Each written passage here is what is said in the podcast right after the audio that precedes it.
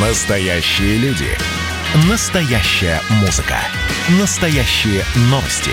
Радио «Комсомольская правда». Радио про настоящее. 97,2 FM. эм.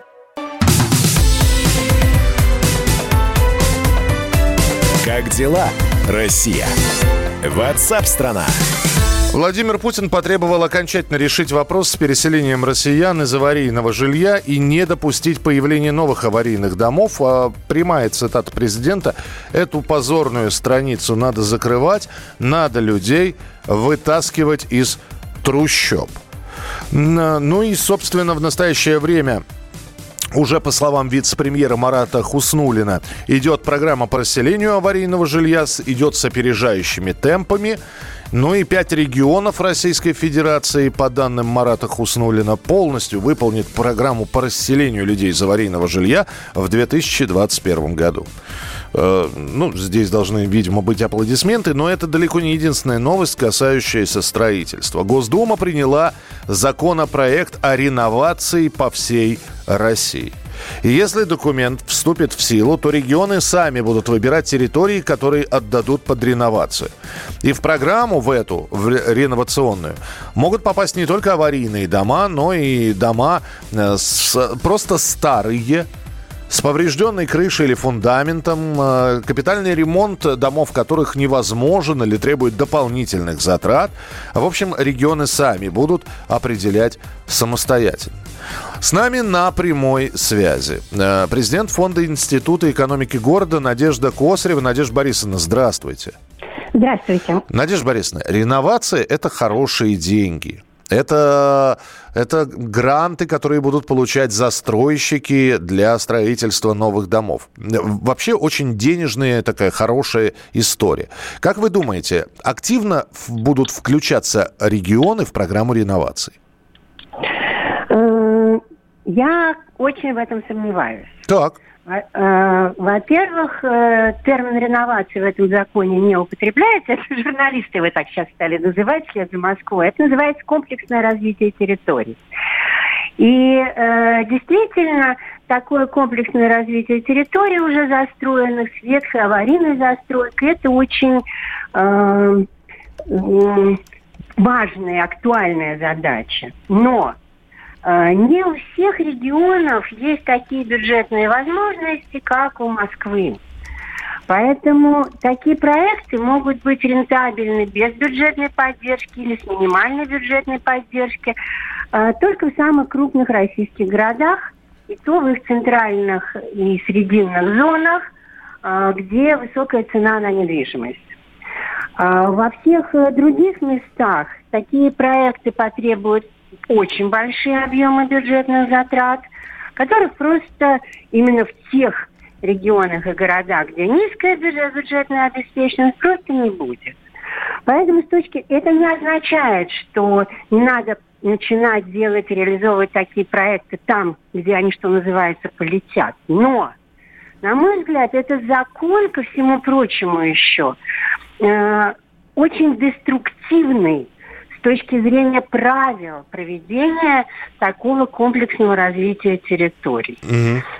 Э, А в, а в чем сожалению- де- дес- деструктивность?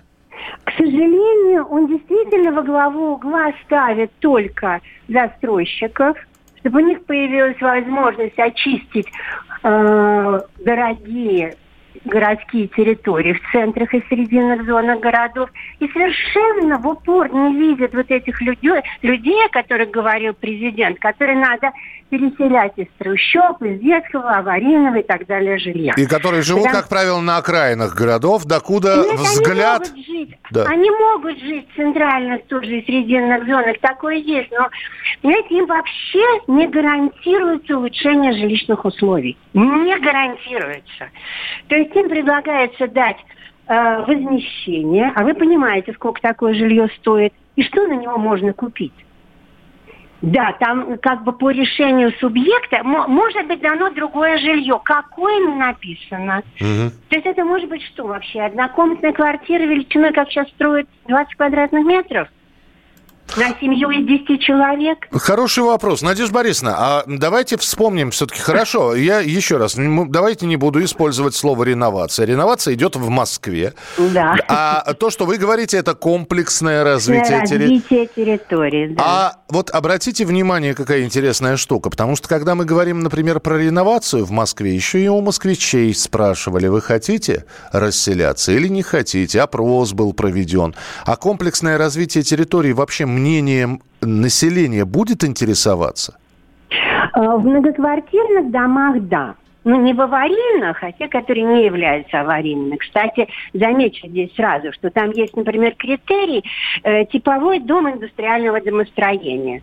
Этот дом может быть гораздо лучше, чем то, что строят сегодня. И непонятно, зачем его сносить. Поэтому, конечно, в таких домах люди там, в Крылатском, например, где-нибудь типа, как вот у нас застройка П-44, не захотят. Но на квартирных домах, да, должно быть э, голосование, и за должно быть две трети от общего числа голосов собственников. А вот в индивидуальных домах нет. Угу. В индивидуальных домах просто изымают деньги и все. И что вы на эти деньги купите, я не знаю. А у нас э, в срединных зонах городов очень много ветхой индивидуальной застройки. Э, поэтому это... И э, там, кстати, очень такой забавный показатель, как спешили законодатели принять законопроект, что написали, что в многоквартирном доме должно быть две трети голосов «за». А кворум установили 50% голосов. Забавно. Такая спешка называется, да. Забавно. Ну хорошо, давайте понаблюдаем, как все это будет происходить. Спасибо большое, что были с нами. Президент Фонда Института экономики города Надежда Косарева.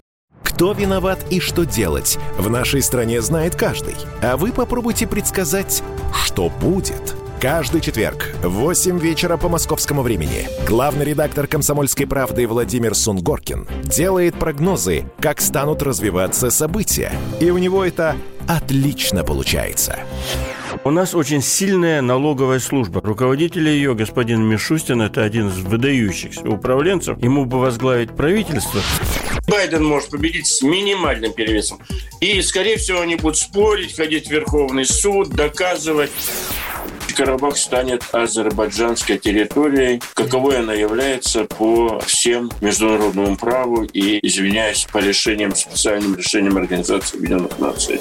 К лету исчезнет вся эта пандемия, и мы перейдем к нормальной жизни. И дальше я бы прогнозировал, будет огромный всплеск во всем, в экономике, в потреблении. Я предрекаю, что где-то уже к осени будет серьезный бум всего хорошего против всего плохого.